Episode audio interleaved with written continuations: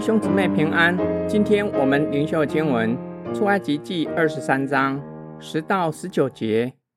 六年你要耕种田地，收藏土产，只是第七年要叫地歇息，不耕不种，使你民中的穷人有吃的，他们所剩下的野兽可以吃。你的葡萄园和橄榄园也要照样办理。六日你要做工，第七日要安息。使牛驴可以歇息，并使你婢女的儿子和寄居的都可以舒畅。凡我对你说的话，你们要谨守。别神的名你不可提，也不可从你口中传说。一年三次，你要向我守节，你要守除酵节，照我所吩咐你的，在亚比月内所定的日期吃无酵饼七天，谁也不可空手朝见我。因为你是这月出了埃及，又要守收割节，所收的是你田间所种、劳碌得来出熟之物，并在年底收藏。要守收藏节，一切的男丁要一年三次朝见主耶和华，不可将我寄生的血和有效的饼一同献上，也不可将我结上寄生的籽油留到早晨。地里首先出熟之物。要送到耶和华你神的殿，不可用山羊羔母的奶煮山羊羔。这几节的经文回到敬拜的条例，首先提到的是安息年，第七年是安息年，叫人、牲畜和地都可以歇息。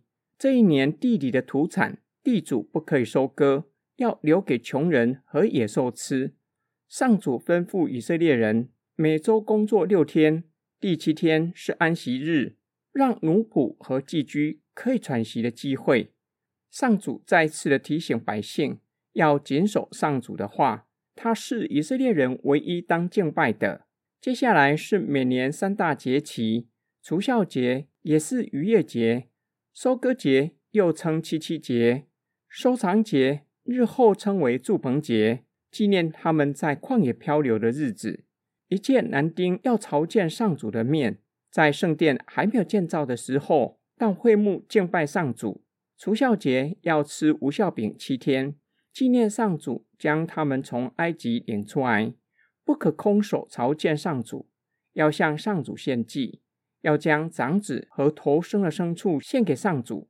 收藏节要将出熟的果实献上作为祭物，至于祭牲要完全烧掉。并且不可以把有效的饼一同献上，因为这是献给上帝的祭物。不可用山羊羔母的奶煮山羊羔，很有可能这是迦南人宗教习俗，因此禁止神的子民使用，避免混杂。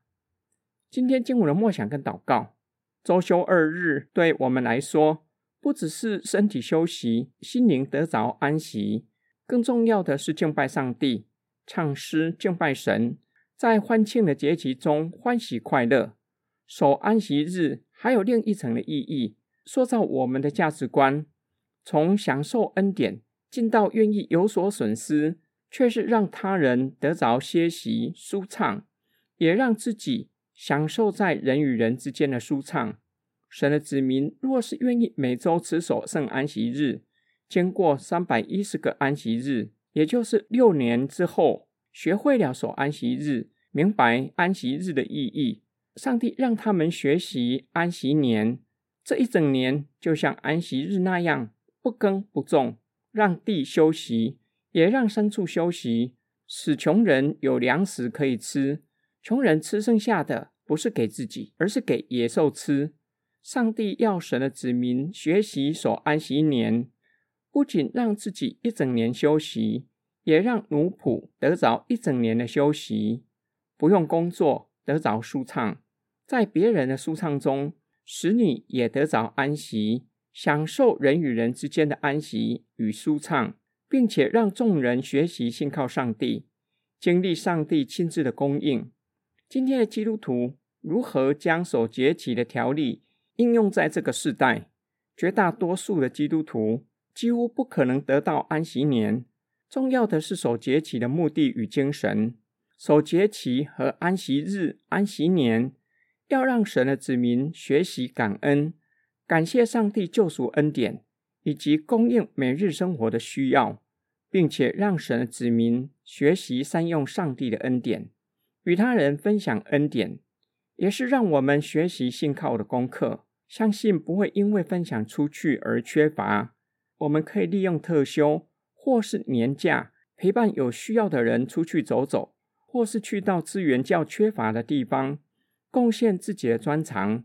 相信可以让他人，也让自己舒畅，重新得力。我们一起来祷告：爱我们的天父上帝，感谢你将我们从黑暗中拯救出来，使我们能够认识你。并且领受诸般的恩典，好叫我们可以善用恩典，使我们和众人在彼此分享中充满喜乐与平安，在心灵上都得着舒畅，一同将感谢归给你。我们奉主耶稣基督的圣名祷告，阿门。